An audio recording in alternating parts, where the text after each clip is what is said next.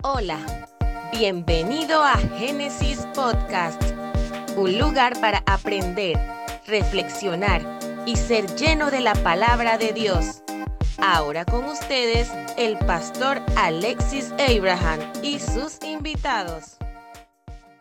Hay una palabra en el libro de Primera de Pedro 4, 7, 12. Primera de Pedro 4, 7, 12. Allí hay una palabra. Yo quiero que usted tome su Biblia en esta hora. Saludos a, Luz Sarmiento y a toda la familia. Y quiero que tome su Biblia en esta mañana. Y vamos a compartir una palabra. Yo creo que hay una palabra bien puntual para nosotros en este tiempo. Y la palabra dice lo siguiente. Primera de Pedro 4, 7 y 12.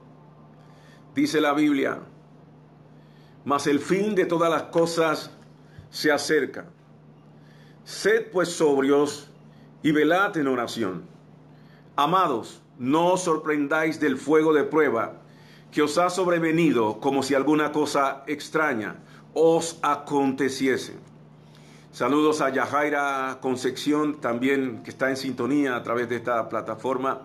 Padre, que tu palabra toque nuestros corazones, que tu palabra toque nuestras vidas, que tu palabra nos traiga una luz, nos traiga revelación, que tu palabra nos direccione en esta mañana. En esta carta, Pedro da una descripción exacta de lo que iba a pasar en algunos años y de lo que estamos viviendo y de lo que estamos viendo en este tiempo. Y él dijo, cuando eso venga, no se sorprendan. Ya lo había advertido, ya él lo había dicho. Saludos a Yaira de Vázquez y toda la familia, te bendigo. Pedro dijo que el mundo iba pues zarandeado y el mundo ahora está bajo fuego. La iglesia está bajo prueba. Jesús dijo sobre eso que iban a ser principios. Si usted va conmigo un momentito al libro de Mateo, allí en el libro de Mateo, en el capítulo 24, versos 7 y 8. Genarina Ceballos, te bendigo. Elina, Dios te guarde. Pero en ese libro de Mateo, el capítulo 24, versos 7, dice lo siguiente levantará nación contra nación y reino contra reino y habrá pestes y hambres y terremotos en diferentes lugares y todo esto será principio de dolores.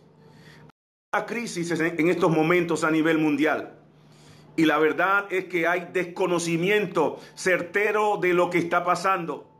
El virus tiene un comportamiento diferente en cada país y hay gran temor ¿Por qué? Porque ahora no solamente el virus está afectando a los ancianos, está afectando a niños, está afectando a adolescentes, está afectando jóvenes adultos, está afectando a todo el mundo y ninguna edad está exenta.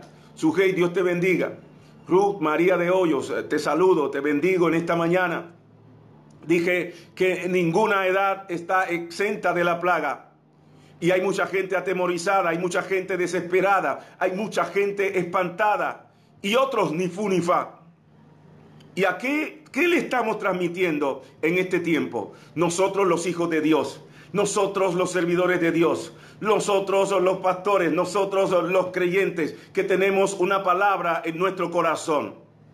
Debemos ser mucho más puntuales. La iglesia debe ser más responsable. La gente necesita una palabra verdadera, no solo una palabra emotiva, no solo una palabra motivacional, no solo una palabra que excite a la gente. Muchos están viniendo al Señor y es cierto, por temor a la muerte, y, no es que sea malo, pero Dios más que eh, eh, vengan porque tienen temor a la muerte, Dios quiere que haya un verdadero arrepentimiento. Y eso es con todos nosotros. Por eso en la carta a Santiago, el apóstol señala lo siguiente, en el verso 4 y en el capítulo 4 y verso 8, él dice, acercaos a Dios y Él se acercará a vosotros. Pecadores, limpiad las manos y vosotros los de doble ánimo, purificad vuestros corazones. Y esta limpieza de manos nada tiene que ver con la protección del detergente que usted se, se, pone en las manos para supuestamente pues protegerse del virus y que no está mal. Porque la suciedad que tiene el corazón, no hay detergente que lo pueda limpiar. No hay Bel, no hay Viva, no hay limpiasol. Yo no producto que pueda limpiar los efectos del, del pecado en el corazón, solamente la sangre de Jesucristo. Por eso esta limpieza de manos nada tiene que ver con la protección del virus, de maldad purificad vuestros corazones. Y habla de los de doble ánimo. Yo creo que cuando habla de doble ánimo, está hablando a gente que conoce al Señor, a gente que se sienta en los templos, a gente que se congrega en la iglesia, gente indecisa, gente indecisa. Son simpatizantes, algunos apartados, a esos creyentes que han estado sirviendo a medias, y es tiempo de que usted tome una decisión. Debemos tener cuidado de lo que estamos haciendo. Llevar a la gente al escenario profético que estamos viviendo es nuestro norte. Lucas 21:9. Hablando de estos tiempos, el Señor Jesús dijo lo siguiente, y cuando oigáis de guerras y de sediciones, no os alarméis porque es necesario que estas cosas acontezcan, pero el fin no será inmediatamente y habrá grandes terremotos y en diferentes lugares hambres, pestilencias, ¿saben? La peste y este tipo de cosas que se están dando en, el mundo provoca que la economía se derribe, se derrumbe y eso dice y habrá temor y grandes señales en el cielo. Déjeme decirle algo en esta mañana, usted que me escucha a través de esta plataforma, esto no es el fin. Creo que Dios va a dar otra oportunidad al mundo. Pero tenemos que entender que son señales claras y contundentes para que el hombre se vuelva a Dios, para que el hombre se arrepienta. Usted que me ve, usted que me sintoniza, usted que se ha detenido a escuchar esta plataforma, si usted está vivo, esta palabra tiene que ser con usted. Esta palabra es contigo. Por eso en el libro de Isaías 55, 6, el profeta de parte de Dios señala lo siguiente. Buscad a Jehová mientras pueda ser hallado. Llamadle en tanto Dios está cercano. Deje el impío su camino y el hombre inicuo sus pensamientos y vuélvase a Jehová, el cual tendrá misericordia y al Dios nuestro, el cual será amplio, amplio en perdonar. Yo creo que ese es el mensaje para este tiempo. ¿Y cuál es el trasfondo? ¿Cuál es la esencia verdadera? ¿Cuál es el fondo? Volverse a Dios. Es tiempo de volvernos a Dios todos. El que no conoce, el que le conoce, porque yo creo que no hemos hecho las cosas conforme al modelo y el diseño divino del Señor. Necesitamos iglesia Necesitamos, amigo que me escucha, necesitamos, eh, pueblo, rectificar nuestros actos. ¿Cómo los seres humanos, es la pregunta, nos hemos vuelto contra Dios? Los gobiernos con sus malas prácticas, con sus actos de corrupción, los políticos haciendo leyes que no son en favor del pueblo y no han entendido, parece aquí en Panamá, ¿Qué esperan para hacer una ley de moratoria? ¿Qué esperan para ayudar al pueblo? La gente también ha vivido, mucha gente ha vivido de manera licenciosa y burlándose de la palabra de Dios y de los hombres que están predicando las buenas noticias. Pablo Pablo, pues eh, con una eh, declaración profética, una revelación de parte del Espíritu de Dios, escribe lo que está pasando en este tiempo, escribe la condición del mundo de hoy, cuando habla en el libro de Romanos, en el capítulo 1 y el verso 18 y 19 hasta el 32. Voy a citar algunas cosas porque creo que son muy puntuales para este tiempo. Pablo dice lo siguiente porque la ira de Dios se revela donde el, desde el cielo con la impiedad e injusticia de los hombres que detienen justicia la verdad, porque lo que de Dios se conoce les es manifiesto, pues Dios se lo manifestó.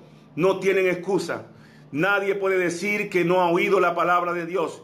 No hay ningún hombre en este mundo, no hay ningún político en este mundo, no hay ninguna organización que decir que no ha tenido contacto con la palabra de Dios, pero de esa palabra.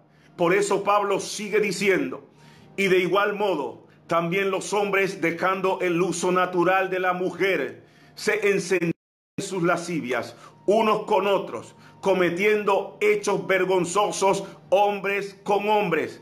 Yo no puedo seguir, no puedo eh, eh, continuar si yo no hago un alto aquí. Hemos venido denunciando todo este tipo de situaciones, de ideología de género y todas esas cosas. Estuvimos el año pasado en, la reunión de la Organización Americanos y allí pudimos eh, palpar en vivo y en directo, en carne propia, como cada día se van levantando los políticos, los presidentes, los estadistas y toda esta gente que tiene que ver con relaciones exteriores, gente que se levanta para querer burlarse de la palabra de Dios, pero Dios nunca va a ser burlado. Dice Pablo entonces, y recibiendo en sí mismo, la retribución debida a su extravío. Y como ellos no aprobaron tener en los entregó a una mente reprobada para hacer cosas que no convienen. Quienes habiendo entendido el juicio de Dios, que practican tales cosas son dignos de muerte, no solo las hacen, hacen con las o los que las practican. ¿Cuánta gente diciendo en días atrás que ellos tienen derecho? Que no metas a Dios en esto. ¿Cuánta gente no me ha señalado? ¿Cuánta gente no me ha criticado? ¿Cuánta gente no me ha eliminado de los chats y no me interesa? Porque tengo que decir la verdad y mejor es agradar a Dios que a los hombres. Dios es real, Dios es verdadero. La palabra tiene que cumplirse. Eh, la Biblia dice que el cielo y la tierra pasarán de Dios. Nunca va a pasar. Mucha gente hoy con miedo. Mucha gente hoy espantada. Y aún los creyentes. ¿Por qué? Yo quiero que me escuche, que preste atención a esto. No fueron preparados. No preparamos a la gente. Dejamos de, de instruir a la gente en el verdadero o con el verdadero mensaje. El mensaje verdadero es arrepentimiento. Cristo está cerca. Cristo viene otra vez. Y la iglesia ha estado hablando a la gente, oh, eh, Dios quiere llevarte a otro nivel. Dios quiere bendición grande para la iglesia. Cambia tu manera de pensar y cambiará tu manera de vivir. Dios te va a dar un auto, Dios te va a dar una casa. Cambia tu mentalidad de esclavo y eso eh, no es malo. Pero hemos desviado el mensaje principal y el mensaje central. El mensaje central de las Sagradas Escrituras es uno y es este, arrepentíos porque el reino de los cielos se ha acercado. Por eso Pablo le dijo a los efesios, mirad pues como con diligencia cómo andáis, no como necios, sino como sabios, aprovechando bien el tiempo porque los días son malos. Por tanto, no seáis insensatos, sino entendidos de cuál sea la voluntad del Señor. ¿Y cuál es la voluntad de Dios para el hombre? ¿Cuál es la voluntad de, de Dios para esta humanidad?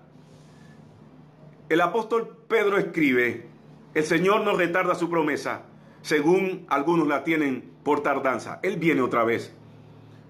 Muchos están diciendo, desde que yo nací, yo no sé cuántos años usted tiene, 30, 40, pero yo también estoy escuchando que Cristo viene otra vez. Y yo creo que viene otra vez. Las señales son el indicativo de que Cristo viene otra vez. Y algunos tienen esta promesa por tardanza. Pero dice la Biblia que Dios es paciente para con nosotros, no queriendo que ninguno perezca, sino que todos procedan al arrepentimiento. Eso es la voluntad de Dios. Dios no quiere la muerte del que muere. Mucha gente ha muerto. Y no sé si hay creyentes en, ese, en esa lista. Pero lo más importante es que usted reciba a Cristo como su Señor y Salvador. Y si usted se va, usted se va con Él. Dios, ponga atención a lo que voy a decir, porque esto es bien importante. Dios mandó a todo el mundo para su casa. ¿Por qué? Porque el mundo no ha hecho el trabajo bien. Cuando una persona, todos los que trabajamos, sabemos y entendemos, cuando una persona está en un lugar de trabajo y no hace su trabajo bien, llega tarde, tiene malas mañas, malos modales, lo amonestan. Y dentro de esas amonestaciones, eh, creo que de repente te, dan tres amonestaciones, una, dos, tres. Yo creo que Dios nos ha más que tres veces, muchas veces. Pero después de la amonestación, entonces te manda para tu casa un día, dos días, tres días. Y en esos tres días, cuando te mandan a tu casa, tú meditas sobre lo que estás haciendo, porque puedes perder el trabajo. Y si pierdes el trabajo, esos, esos, esos días de estar en casa permiten que usted pues evalúe lo que tiene. Puede perder el trabajo y si pierde el trabajo, pierde pues eh, su economía, no tiene cómo comer, no tiene cómo pagar la casa, no tiene cómo pagar la comida, no tiene cómo pagar el cable, si no tiene trabajo, no tiene cómo subsistir. Por eso cuando lo mandan a su casa amonestado es para que usted medite y cambie el rumbo de su vida. ¿Sabe algo? Dios nos dio una suspensión, pero una suspensión indefinida. Y tenemos que meditar qué nos trajo hasta aquí a todos porque todos estamos suspendidos. El presidente está suspendido. El abogado, los abogados están suspendidos. Los políticos están suspendidos. Los maestros, los profesores están suspendidos. Y oiga esto, la iglesia y los pastores estamos suspendidos porque no hemos hecho el trabajo bien. Los hijos están suspendidos. Están confinados en un lugar. Están confinados en la casa. Y ese confinamiento no es para que usted y yo nos ponga. Hay una canción que están publicitando por ahí de Gran Combo que no hago más nada. No, es un tiempo para clamar. Es un tiempo para levantar nuestro altar. Es un tiempo para adorar a Dios. Nuestra conducta no ha sido buena. Hemos sido hipócritas muchas veces. Todos hemos sido rebeldes. Nos falta obediencia. Hemos sido envidiosos eh, nos hemos llenado de orgullo, de maldad el ser humano, de irrespeto a las autoridades y sobre todo hemos irrespetado mucho a los hombres de Dios. Por eso el salmista manifiesta una declaración de parte de Dios en el Salmo 105.15. No toquéis, dijo a mis ungidos, no hagas mal a mis profetas. Nos hemos llenado de tanta murmuración y de tanta maldad. Y escúcheme bien, el mundo está desesperado y todos están buscando un producto o una palabra que les dé calma. Y se han levantado ahora los charlatanes. Por allí eh, eh, hay una gente vendiendo un producto Siri que te va a levantar las defensas, que vas a tener una coraza. Mentira del diablo. Por ahí hay otro diciendo que si te tomas cuatro ajos, eh, eso te va a dar una fortaleza. Si te tomas cuatro ajos, te vas a morir antes de que te llegue el coronavirus, porque te va a bajar la presión. No seamos tontos. Estamos buscando cualquier loco que hable disparate y que nos confunda en este tiempo. Y muchos de nosotros también disparando versículos como, como anormales. Y no que está mal, pero enseñemos el fundamento a la gente. Digámosle a la gente que las promesas, las promesas no se compran ni se venden pero que tienen acceso todos los que se vuelven a Dios. Porque esto no es exclusivo de los, de los evangélicos. Esto no es exclusivo de los pastores. Esto no es exclusivo de los religiosos. Por eso, permítame darle un ejemplo. Hablando de promesas. Dice el Salmo 34, 19. Y en este momento muchos citan y declaran la palabra y, y no es malo. Pero ¿cómo se activa la palabra en el hombre? Dice el Salmo 34, 19. Muchas son las aflicciones del justo, pero de todas ellas le librará Jehová. Yo quiero que usted se detenga en la primera parte, porque dice, muchas son las aflicciones del justo. Ahí no dice del hombre, ahí no dice del evangélico, ahí no dice del católico, ahí no dice del religioso, ahí no dice de los pastores, ahí dice muchas son las aflicciones del justo. La pregunta es, ¿cómo ser un justo? Porque ahí está diciendo taxativamente que Dios va a librar de todas las aflicciones al justo, no al hombre. ¿Cómo ser justo? Pablo declara cómo podemos estar o ser justificados delante de Dios. Por eso Pablo en el capítulo 5 del libro de Romanos y el verso 1 dice, justificados pues por la fe tenemos paz para con Dios por medio de nuestro Señor Jesucristo. Esto no es un asunto de declarar cosas en el aire a lo loco. Y no solamente decir ahora tengo fe, yo tengo fe. Dice la Biblia, justificados por la fe tenemos paz para con Dios por medio de nuestro Señor Jesucristo. Te estoy diciendo algo, te estoy revelando algo, te estoy diciendo, y eh, eh, dando una clave lo que te justifica, lo que te restaura, lo, lo, que te conecta con Dios, lo que te califica para que puedas ser levantado y librado de las aflicciones, es que tú puedes te conectes con Jesucristo. Él es el único que justifica, el único lo que te justifica. Al que Dios justifica es aquel que le ha aceptado, que ha sido libre, limpio, regenerado por la sangre preciosa del Cordero de Dios que se llama Jesús. La iglesia debe mantener una postura cabal. ¿Cuál debe ser nuestra postura? Ya sea que Dios nos deje o que Dios nos lleve. Job dijo, Dios dio, Dios quitó, bendito el nombre de Dios para siempre.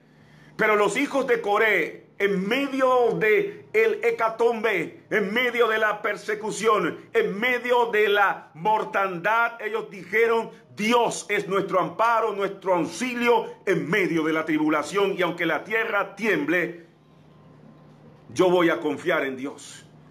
Tenemos que confiar en Dios. Porque lo que Dios dice, Dios lo hace. Ahora, Dios es soberano. Él hace como quiere. ¿Cuál debe ser la respuesta de la iglesia? ¿Cuál es la respuesta de la iglesia para un mundo que está atemorizado, para un mundo que está en zozobra, para un mundo que no sabe qué hacer, para un mundo que en este tiempo está confundido y no tiene dirección? Iglesia, amigo que me ve por este medio, necesitamos hoy más que nunca. Yo quiero hablar a todos los hermanos de la fe a todos mis consiervos, a toda mi gente, mis ovejas, mis hijos espirituales en calle 6. Predique la palabra, pero tenemos que ser bíblicos. Hoy más que nunca tenemos que ir a la palabra de Dios. Dice el salmista en el Salmo 145, 18, cercano está Jehová a todos los que le invocan, a todos los que le invocan de veras. Pero me gusta el final en el verso 18 cuando dice, cumplirá el deseo de los que le temen, oirá a sí mismo el clamor de ellos y los salvará. Aquí hay tres elementos puntuales, tres principios. Número uno, búsqueda. Número dos, temor, que quiere decir respeto a Dios. Hemos perdido el temor a Dios. Hemos perdido el buscar a Dios. Y lo tercero, oración. Eso desata la mano de Dios si no hay búsqueda, si no hay temor, si no hay oración, te pueden citar todas las promesas que están en la Biblia y no va a pasar nada.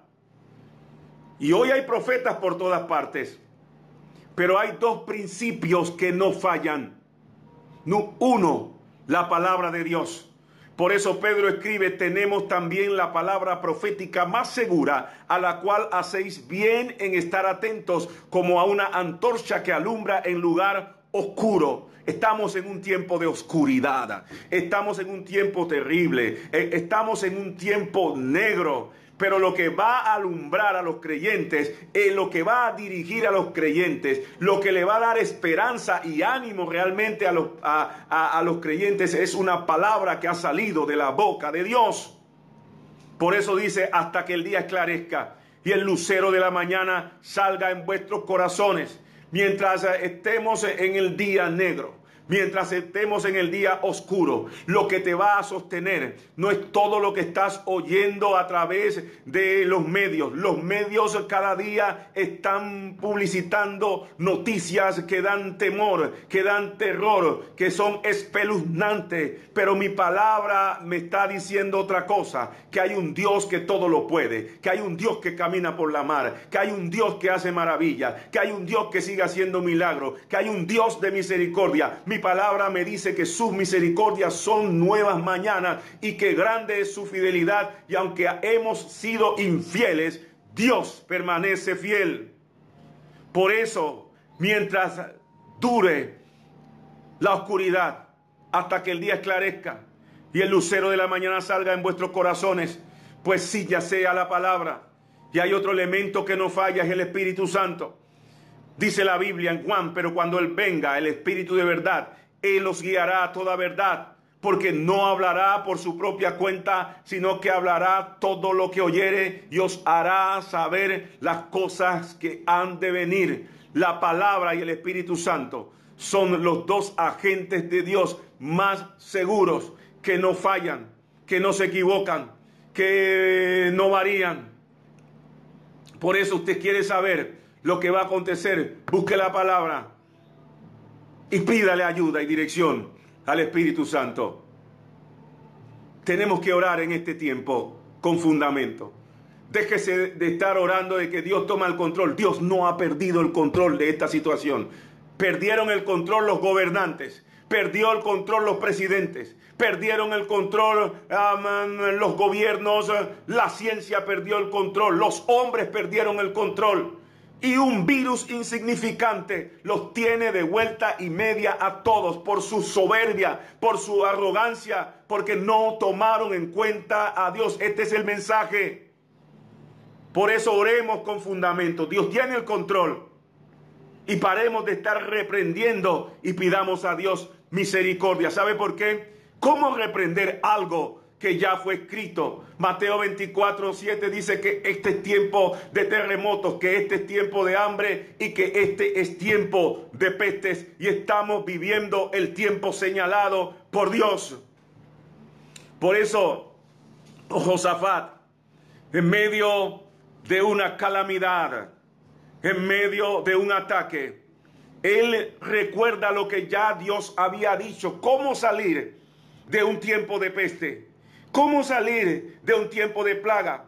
Dios lo había dicho en Segunda de Crónicas, porque Dios habla a Salomón cuando se erige el templo y le dice, Salomón, si yo en un momento ah, de la historia traigo castigo porque ustedes se rebelen, porque ustedes me dieron la espalda, si yo traigo castigo, si yo traigo mortandad, si yo traigo peste, si el pueblo se humilla e invocan mi nombre y dejan sus malos caminos y oran y levantan altar entonces yo voy a escuchar esa oración y yo voy a sanar, voy a sanar. Por eso Josafat en Crónicas 29, él recuerda lo que Dios había hablado. Él fue bíblico y él fue a la fuente, él fue al principio. Él no se inventó nada, él no estaba haciendo cosas fuera del orden y de la voluntad de Dios. Hoy hay mucha gente grabando ah, en, en las plataformas y hablando cualquier tipo de disparates que no son bíblicos. Segunda de Crónicas entonces dice, si mal viniere sobre nosotros, o espada de castigo, o pestilencia, peste, o hambre, él dice, nos presentaremos delante de esta casa y delante de ti, porque tu nombre está en esta casa. Y a causa de nuestras tribulaciones, aquí está la salida clamaremos, eso habla de oración, y tú nos oirás y nos salvarás. Creo firmemente, iglesia, que lo que estamos pasando son tratos de Dios. Por eso Dios nos mandó a nuestras casas para protegernos y para que nos reinventemos. Necesitamos de Él. Necesitamos cambiar nuestro servicio de adoración, nuestro servicio cúltico. Necesitamos cambiar la forma en que estamos adorando y buscando al Señor. La gente cree que con solo ir a la iglesia, mucha gente va a la iglesia, entran igual y salen peor, entran igual y salen igual. Y es una fachada. Y es tiempo de que usted y yo seamos de una sola pieza. Para eso Dios te mandó confinado a la casa, pero también por otra causa. ¿Por qué nos mandó a la casa? Óigame, dice Isaías 26, 20. Y este verso lo están publicitando y qué bueno. Anda, pueblo mío, entra en tu aposento, cierra tras ti tus puertas, escóndete un poquito por un momento en tanto que pasa la indignación. Anda, pueblo mío, ve a tu casa, cierra las puertas, escóndete por un momento en tanto que pasa la indignación. ¿Y por qué nos mandó a escondernos en nuestra casa? Isaías 26, 21. Dice, porque he aquí que Jehová sale de su lugar para castigar al morador de la tierra por su maldad contra él. Si Dios está diciendo que él mismo ha salido pues eh, de su lugar para castigar, entonces ¿qué usted hace reprendiendo? Tiene que pedir misericordia. Pidamos misericordia a Dios. Volvámonos a Dios. Iglesia, volvámonos a Dios. Es tiempo para restaurar nuestros hogares. Es tiempo para restaurar nuestro altar y esperar de Dios la respuesta. Yo quiero en esta hora que usted cierre sus ojos, allí donde quiera que usted se encuentre. Y quiero que oremos a Dios, pero antes de eso, tome un lugar. Tome un lugar. Gracias por escucharnos. Nos encantaría que pudieras compartir este podcast con tus amigos y conocidos. Puedes suscribirte, calificar y dejarnos un comentario en cualquier plataforma que utilices para escucharnos.